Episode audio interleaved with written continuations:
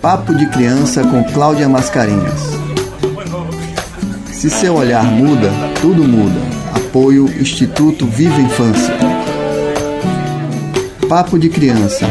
Olhar a criança, olhar o seu ponto de vista.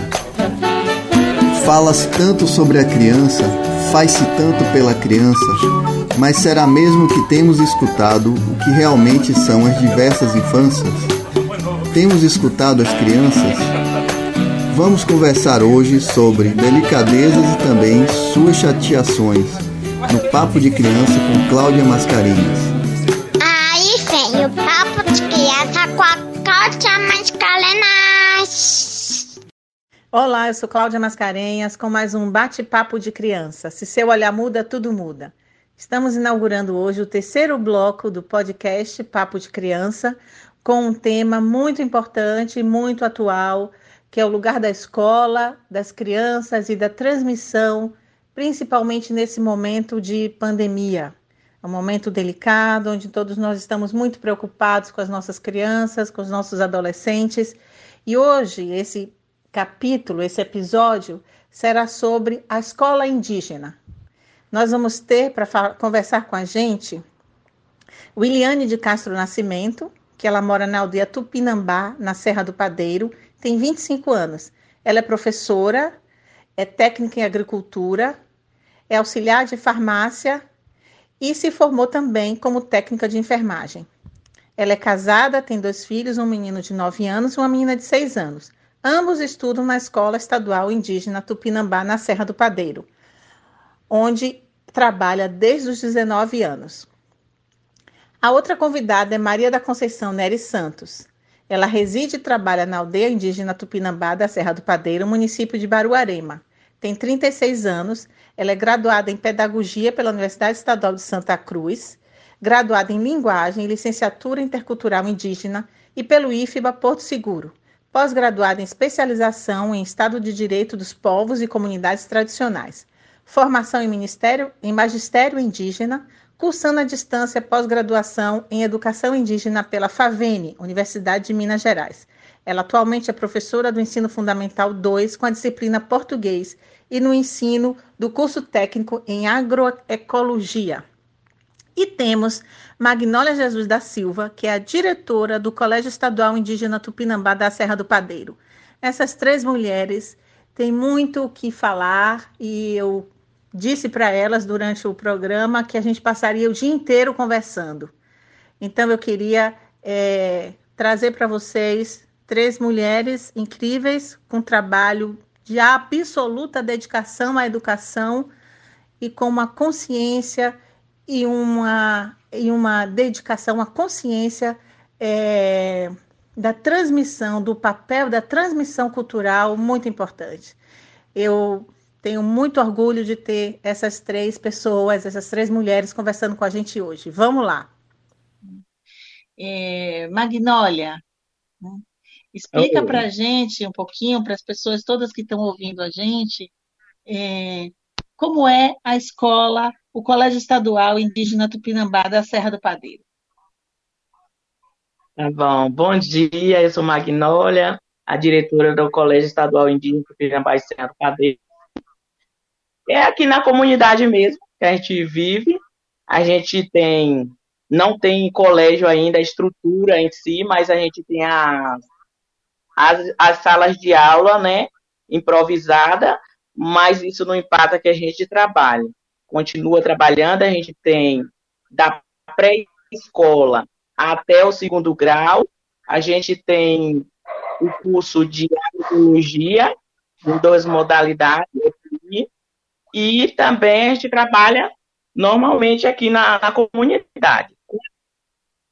Essa pandemia veio né, o decreto em março, é, 18 de março, que teria que fechar a escola por conta da pandemia, e de lá para cá vem a dificuldade em estar em sala de aula, porque a dificuldade maior é porque a gente está na comunidade e aqui a internet não chega bem e toda a, a preocupação da gente, porque o pessoal pede que a gente passe as aulas para o aluno, e nem todos os alunos aqui têm energia, têm internet, ou têm a celular para que passe essa, essas aulas.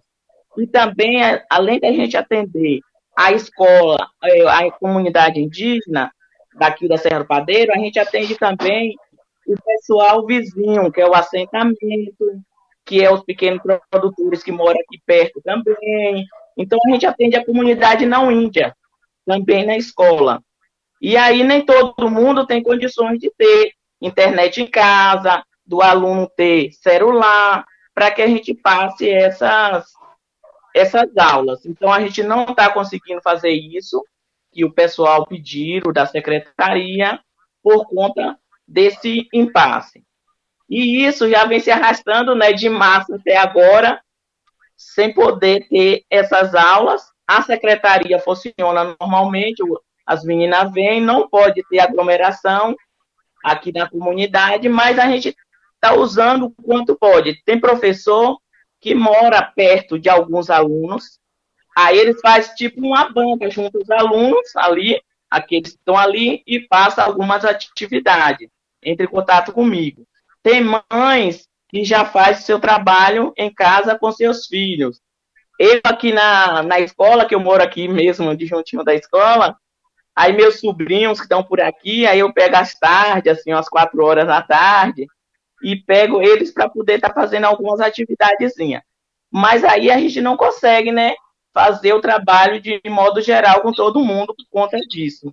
Sim. E essa pandemia, dificuldade toda, Aí o transporte, tem pessoas que moram muito longe, distante, estrada ruim, nem todo mundo tem moto para poder estar tá se deslocando, é distante. Uhum. Aqui chove bastante, graças a Deus. Tem muita chuva, então aqui a lama, a estrada ruim, tudo isso tem. Mas uhum. a gente está seguindo assim como pode, né? Na, na uhum. comunidade, fazendo nossos trabalhos da comunidade. Alunos que é do técnico, que tem aquelas atividades rural, aí eles conseguem fazer, né? Porque todo mundo aqui mora na, na terra, né? Tem seus pedacinhos de roça, tem suas coisas, tem aluno que está fazendo horta, tem professor que faz horta, tem mãe que faz horta, aí já vende aqui na comunidade mesmo. Cada um está fazendo suas atividades o quanto pode, tá bom? Uhum, sim, você está dizendo que realmente assim vocês estão fazendo o possível, o melhor de vocês, né? Porque realmente, Isso, escutando você, eu imagino é, a dificuldade que já existia, né? Algumas dificuldades já existiam, isso. depois eu vou perguntar isso para vocês. E agora, com a pandemia, tudo isso fica muito mais mais é, é, difícil mesmo, né? A gente também está aqui com duas professoras da, da escola, que você é diretora, que é Williane e Maria Conceição. Eu queria também perguntar para elas é, como que é ser professora numa escola indígena. Queria que vocês contassem um pouquinho isso para a gente. E depois, é, como está nesse momento para vocês também. Então, estou tentando aqui. É, me chamo Maria da Conceição, eu moro, né, resido aqui na comunidade Serra do Padeiro, e também sou professora da comunidade há 12 anos. É, ser professora da comunidade, para acho que não só para mim, né, mas para todos os demais professores, é motivo de muito orgulho, né? É no qual que a gente, é onde a gente convive com, de acordo com os nossos hábitos e costumes, e no qual nós podemos também transmitir para os nossos alunos e os nossos filhos, que também são os nossos alunos né? A gente tem os nossos filhos e que eles acabam, de certo modo, sendo nossos alunos também. Então, isso para mim é um motivo de muito orgulho ser professora da comunidade a qual eu também resido. Uhum. Sim. Williane. Bom, meu nome é Williane, sou professora, né? É, trabalho na escola desde os 19 anos. É, eu mesmo, assim, é, me sinto muito orgulhosa de trabalhar na escola, apesar né, de ter filhos, sobrinho na escola, cunhado, né? E assim, é uma grande, um grande prazer você ser membro da, daquele lugar, né, que eu moro na comunidade desde nova, e além, além, além de tudo, você ter que ainda passar aquele conhecimento que você tem né, para os demais conhecidos, alguns que não são indígenas, que a gente né, abrace todo mundo, abraça todo mundo. E assim, é um grande prazer. Uhum. Sim, é, é, é muito é bacana quando eu escuto vocês, quando a gente escuta vocês, né? Porque é, ser, ser professor é realmente alguma coisa de fabuloso, né? É muito importante isso, né? E que é, nessa pandemia, mais ainda, como a gente está vendo a importância de uma escola e a importância de um professor. Né? O que a gente está vendo é que ninguém consegue substituir isso, né? É, ninguém consegue é substituir como um professor realmente ensina a paixão que um professor tem por ensinar é o que vocês estão dizendo. Eu queria é, é, é, perguntar a vocês três também qual é a, a diferença que vocês veem na escola é, indígena para uma escola, digamos, uma comunidade mais é, é não indígena, é, tradicional, enfim, da cidade, né? Pode qualquer uma pessoa? Mas pode começar, Marina. tá bom. Eu acho assim, a diferença da uma escola na cidade para uma na zona rural, assim, na, na comunidade indígena, porque tem as qualidades, assim, né? Eu acredito que um aluno da cidade não vai conseguir fazer sua atividade em casa, assim, de modo geral, como aqui na, a gente tem uma vantagem, a gente mora, a gente convive e a gente trabalha no meio rural, né? Então é bem diferente de quem está na cidade. A vantagem da cidade é a internet, que eu acho que quase todo mundo tem, celular e consegue fazer essa aula.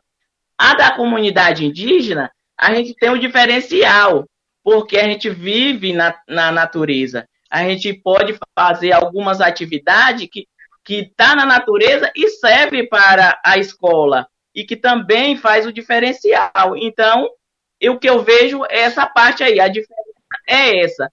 Porque a gente não vai ter aqueles.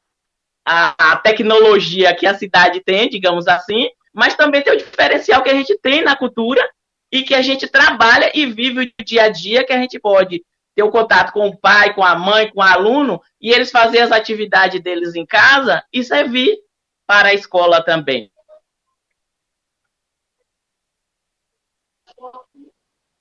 É, eu faço e das você? minhas as palavras de Magnólia. Então, eu faço das minhas palavras, né? E eu vejo assim, desde o currículo escola que já é diferenciado.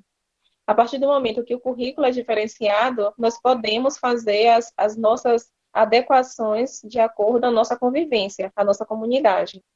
Nós temos a nossa escola, é, temos várias escolas que são indígenas, só que cada escola ela tem o seu currículo diferenciado.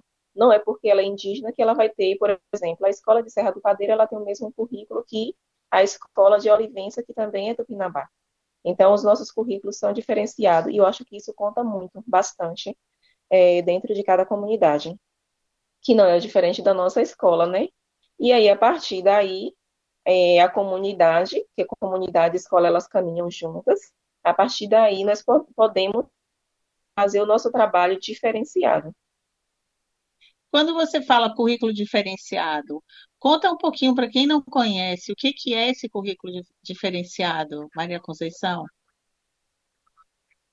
É, digamos assim, o currículo, porque todas as escolas, né, as escolas, a escola estadual, ela tem um currículo, né, que ele já vem é, diretamente do Estado, da Secretaria de Educação, como se fosse um prato pronto, no qual ele chega às escolas que elas devem, é, digamos que, exercer, né, cumprir aquele currículo de acordo com o que a Secretaria de Educação é, determina.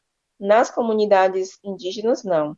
O currículo ele é formado, né, baseado de acordo com é, a comunidade, os costumes e as tradições daquela comunidade.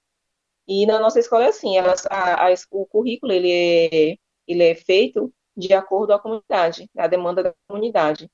que tem o cacique, o pajé, os anciões da comunidade, então tudo isso consta dentro do currículo da escola. E Magnólia também pode contemplar um pouquinho em relação a isso. Verdade, Maria está falando, é isso mesmo. Aí a gente, nosso planejamento, a nossa jornada pedagógica, a gente chama a semana pedagógica daqui da escola, é feita com pai de alunos, com alunos, com o pajé, com o cacique, com as pessoas da comunidade também faz parte. Então, é diferenciado do que eles mandam para lá. A gente que prepara o nosso planejamento, as nossas aulas, de acordo com a comunidade e a nossa cultura. A abertura é totalmente diferente é na cultura. Aí a gente, os encantados, é quem determina que primeiro eles chegam para falar qual é como é o nosso ano, como vai ser, o que vai ser, se vai ser muita chuva, se vai ter muito sol. Então é diferenciado o planejamento da comunidade e da escola, que caminha junto. Aqui a gente não anda separado, assim, escola fora, não, aqui. Saúde, escola, comunidade, tudo caminha junto, a gente não se separa. Achei muito lindo isso, Magnólia. A gente não se separa, é muito, muito bacana mesmo. Williane, você quer acrescentar mais alguma coisa sobre essa diferenciação? Bom, eu faço das minhas palavras a de Magnólia, né? Porque, assim, existe também uma diferença muito grande de nós indígenas, né? Enquanto a escola e outra escola não indígena. Mas, assim, um dos pontos fundamentais é esse. É, a gente, né, que moramos na zona rural, né? Não temos a facilidade da internet, assim, essa disponibilidade de, de usar e abusar da internet. Por exemplo, agora, para a gente conseguir, né, é, esse contato teve uma grande dificuldade, porque chuva, a internet é ruim. Então, assim, isso dificulta muito para os alunos. Por exemplo, nesse tempo de pandemia, é, eu vi passando no jornal que em outros lugares, né, é, o governo vai liberar a internet para que os alunos tenham acesso a estudar em casa. Só que a gente, né, como moramos na zona rural, muitos alunos é, não têm acesso à internet, alguns não têm acesso nem à energia, Aí, assim, dificulta um pouco, né? Esse, esse, esse jeito de ensinar, entendeu? O único, único dos pontos, né, mais diferente é esse. Porque vocês estão falando da importância da escola na comunidade de vocês, também para a transmissão da cultura de vocês, não é? Da cultura indígena. Sim, então, assim, Uhum. Tem, é, em termos práticos, tem assim matérias, tem assuntos, né, que são separados, por exemplo, a língua, né? Vocês estudam língua portuguesa e a língua de vocês que vocês até podiam também dizer para a gente. Né? Enfim, que, que, que matérias são essas? Isso no caso dos maiores, e mesmo no caso dos pequenos, como é que o que, que vocês passam na escola que dá a importância desse lugar da escola numa comunidade indígena também, não é? Existe. É... Existe a matéria de identidade e cultura e existe matéria de língua indígena, que são trabalhadas desde as séries iniciais até o formando. Então é isso, né, que o Eliane falou. É, nós temos essas duas disciplinas, que são a, a de língua indígena e identidade e cultura, que é desde as séries iniciais até o nono ano, e as outras disciplinas, elas são trabalhadas normalmente, como vem no currículo das outras escolas do Estado. Só que aí, é, o, o que eu falei em relação ao currículo diferenciado é porque nós adequamos essas disciplinas de acordo à nossa convivência. Né? Por exemplo, na aula de geografia, nós, nós não trabalhamos, trabalhamos exatamente o que está na, lá no livro de geografia. Nós podemos adequar para a nossa realidade. Nós podemos levar esse aluno para o campo para trabalhar geografia, ao invés de trabalhar só na teoria, trabalhar também na prática. É a mesma coisa na, na questão da história, né? A gente pode fazer né, uma, um, digamos que, assim, uma, não uma comparação, mas trabalhar tanto o que está no livro, mas trazer para a nossa realidade a história dos, dos povos, né, dos anciões, dos mais velhos, trabalhar na comunidade. É, e também nas demais disciplinas. É, no curso técnico, nós temos o curso técnico, que é de ensino médio, que é em técnico em agroecologia. Esses alunos também não trabalham só na teoria, trabalham no campo. E é aí onde nós podemos também levar esses alunos para trabalhar, né, conhecer a nossa realidade, como eles já conhecem, eles já moram na comunidade, já conhecem, mas trabalhar de uma forma diferenciada é nesse sentido. Você falou uma coisa muito importante aí, que é, é, é como vocês conseguem também adaptar e transformar o conteúdo que seria o conteúdo é, exigido né, pelo MEC, pela secretaria, isso. como vocês conseguem uhum. é, transformar Verdade. isso, porque às vezes o que vem no conteúdo de um livro não é necessariamente a história que vocês contam, não é isso? Vocês querem falar sobre isso? isso a história do ponto de vista realmente do seu povo. Olha, pode falar? Eu vou falar. É isso mesmo. Aqui os professores e nós temos a liberdade de fazer essa parte que eu acho muito importante. Na história, a gente trabalhar a nossa história, a nossa cultura, a, a geografia. Aqui a gente somos ricos na onde a gente mora. De a gente tem a Mata Atlântica, pode levar o aluno para lá e ver a diversidade de árvore, de madeira, de tudo que a gente tem lá. As nascentes dos rios aqui são muito ricas e por isso a aldeia a gente preserva muito, cuida muito das nascentes dos rios, das matas, das roças. Aqui a gente não pode colocar uma roça em qualquer lugar. Não, a gente tem que ter o cuidado das nascentes, a gente tem que ter o cuidado das matas. Então, por isso, o diferenciado e o que a gente pode fazer. É, o que Maria Conceição falou, mas o Iliane, é isso aí mesmo que a gente faz. A gente faz o nosso planejamento de acordo com o que a gente vive, onde a gente vive, onde a gente mora e cuidando da natureza. Isso que a gente mais faz aqui. Aqui o pessoal tinha um costume antes de estar na nossa mão, porque você sabe que era na mão dos fazendeiros tirando as madeiras, matando as caças, fazendo tudo isso, jogando veneno no rio para matar os peixes que tinha. Aí depois que tá com a gente, aí a gente cuida disso. A gente não deixa o pessoal vir da cidade jogar veneno no rio para tirar o peixe. A gente não deixa o madeireiro estar tá entrando na mata para poder estar tá tirando as madeiras de lá para depois vir o sol matar tudo. E a gente também não deixa secar as árvores as águas, porque se tirar a madeira das nascentes, vai secar. Então a gente tem todo um cuidado. Então na escola a gente já trabalha isso com os alunos, conscientizando a eles que a gente não deve fazer o que os fazendeiros faziam antes aqui nas nossas terras.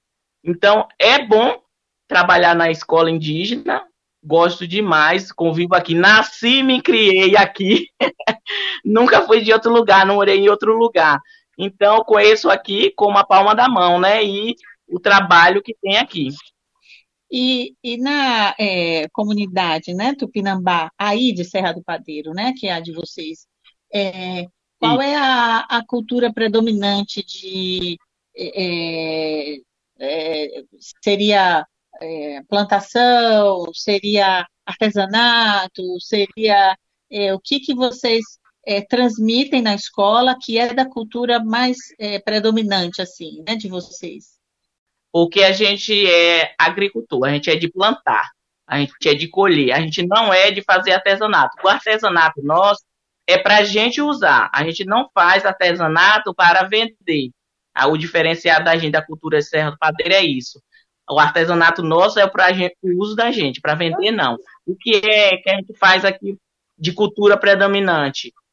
é a mandioca, porque a mandioca que a gente trabalha vários tipos, né? Que desde a da puba, da tapioca, do beiju, de todo tipo de. A gente extrai da matéria-prima da, da, mandioca, a banana da terra, o, a gente tem N é, coisas aqui da comunidade. Então a gente é de plantar, colher, a gente é de trabalhar, assim, na, na a cultura nossa é essa. Então a gente tem diversas é, frutas aqui, nem se fala. Se a gente for mapear aqui agora, leva um tempão. A gente perde é. coisas aqui, banana, é, abacaxi, é, abacate, ninguém dá conta aqui dessas frutas, entendeu? É, vende para a cidade, a gente usa para a gente mesmo se alimentar, aí a gente traz para a escola também para alimentar a criança. Então aqui a gente a cultura forte nossa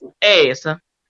Porque é, é, Williane Maria Conceição, a, a merenda escolar é uma coisa muito importante, né, numa escola, né, para as crianças, até para os adolescentes. É isso mesmo. É, também no caso da merenda escolar, né, do, da refeição que se faz na escola, é, também vocês é, transmitem e vocês é, consideram o que Magnólia está dizendo? É isso no dia a dia? Como é que é? Sim, consideramos sim. É tanto que tem até a, a horta, né? Na, na escola tem um, um, espaço que esse espaço ele, ele é feito, foi feito para a horta, que serve também para a merenda escolar, né? Desde couve, é, assim, para coisas para tempero.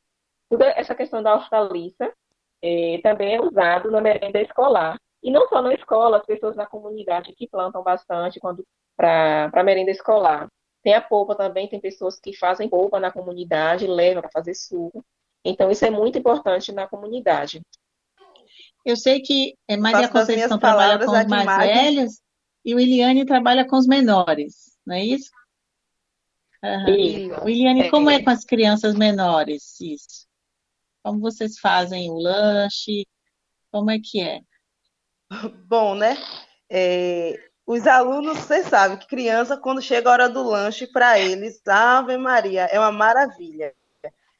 É, os alunos da manhã, né, quando eles chegam, já recebem um café da manhã, porque muitos saem de casa, né, sem tomar café, alguns saem de casa quatro e meia, cinco horas, então, assim, nesse horário, bem poucos sentem fome, né, para poder se alimentar.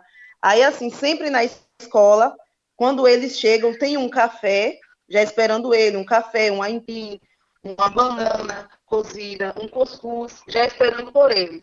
Aí, após esse lanche, né, eles vão e rezam.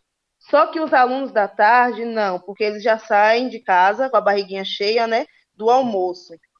Aí, três horas, tem o lanche. Às vezes, um aipim, é, uma banana, um cuscuz com banana, um bolinho de tapioca. Sempre tem alguma coisa, um suco de cupuaçu ou de abacaxi. Sempre tem uma merenda, é, é, assim, produzida pelas pessoas da comunidade, né? É, o tempero, o coentro, a salsinha, a cebolinha verde, o couve, tudo produzido da comunidade da horta que Maria Conceição comentou. Uhum. Sim, eu estava aqui já imaginando esse café da manhã, meu Deus, que delícia! é, e também fiquei é, é, é, pensando que talvez fosse interessante vocês falarem antes da pandemia. Oi, meu nome é Tiago, eu tenho oito anos e eu moro em Salvador. Eu indico, indico um, um livro que é o Diário de um Zumbi do Minecraft. É muito legal. Oi, eu sou Gabriela Nunes Joel, tenho sete anos e moro em Salvador. E meu livro mais preferido foi Sapatos Dormir. Eu sou Bernardo, eu moro em Paramirim, Bahia. Eu tenho cinco anos. Eu gosto gosto de brincar de bicicleta, jogar bola e eu gosto de, de histórias de Monteiro Lobato, que é do sítio do Pica-Pau Amarelo. Ficha técnica, música, Luciano Salvador Bahia. Desenho Menina da Jujuba, Renato Barreto. Lema central, se seu olhar muda, tudo muda. Fernando Passos, Engenho Novo. Assistente Luísa Guerra. Produção José Bittencourt Júnior. Estúdio Alex Carlyle. Júlia sentada, Júlia em pé. Júlia mora num lugar sem praia, mas passa as férias na